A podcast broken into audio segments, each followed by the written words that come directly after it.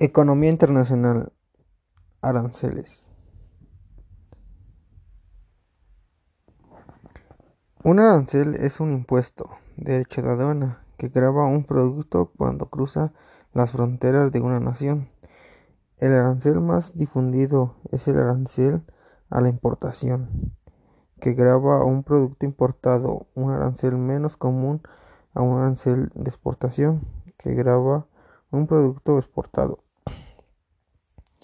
Los aranceles a la exportación son comunes en los países desarrollados.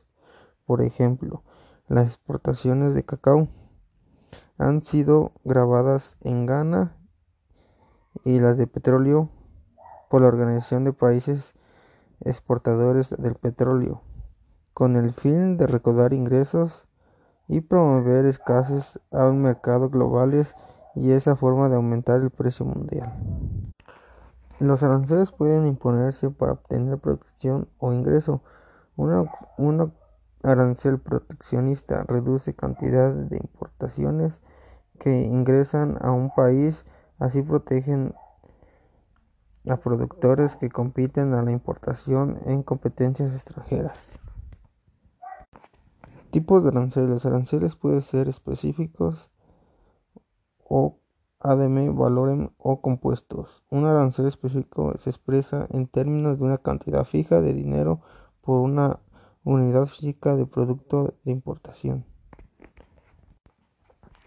Un arancel AED valorem, de acuerdo con el valor con un impuesto sobre las ventas, se expresa como un porcentaje fijo al valor del producto importado.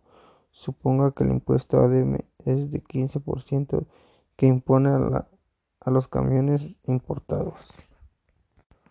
Un arancel compuesto es una combinación de aranceles específicos y valoren, por ejemplo, a un importador estadounidense de televisores que se le podría requerir pagar un impuesto de 20 dólares más de 5% de valor del televisor. Tasa de producción efectiva es el análisis anterior sobre los aranceles. Se asumió que un producto dado a la fábrica completado de un país, por ejemplo, una computadora de escritorio fabricada por Dell en la empresa estadounidense podría ser producción que resulta utilizarse solo trabajo y componentes estadounidenses. Nos habla igual del outsourcing. Es un aspecto clave en la economía global. Puede ocurrir cuando ciertos aspectos de la manufactura de un producto se realiza en más de un país, por ejemplo, componentes electrónicos hechos en Estados Unidos son embargados a un país bajos con corta de trabajo, por ejemplo, Singapur, para ensamblar los televisores. Efectos de los aranceles en el bienestar, excedente del consumidor y excedente del productor. El para analizar este efecto de las políticas comerciales en los bienes nacionales es útil diferenciar entre los efectos de los consumidores y los productores. Para cada grupo se necesita una medición de bienestar. Estas mediciones son conocidas como excedentes de consumidor y excedente de productor. El excedente de consumidor se refiere a la diferencia entre la cantidad de los compradores estarían dispuestos y serían capaces de pagar un producto y a la, a la cantidad real que pagan.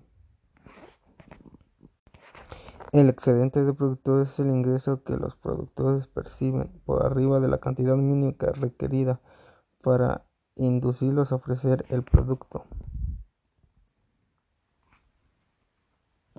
Efectos de aranceles de bienestar de modelo nación grande.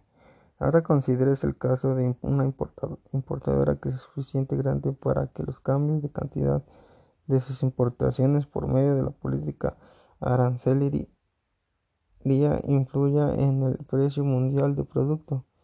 En este caso, la nación grande podría aplicar en los Estados Unidos, que es una gran importador de automóviles, acero, petróleo, electrónica el consumo de otros gigantes económicos como Japón y la Unión Europea.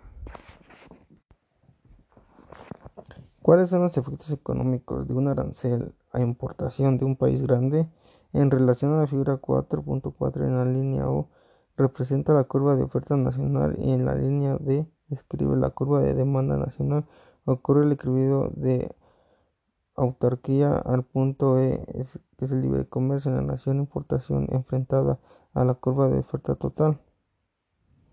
Esto quiere decir que los productores naciones son como los extranjeros juntados ofrecen consumidores a las naciones.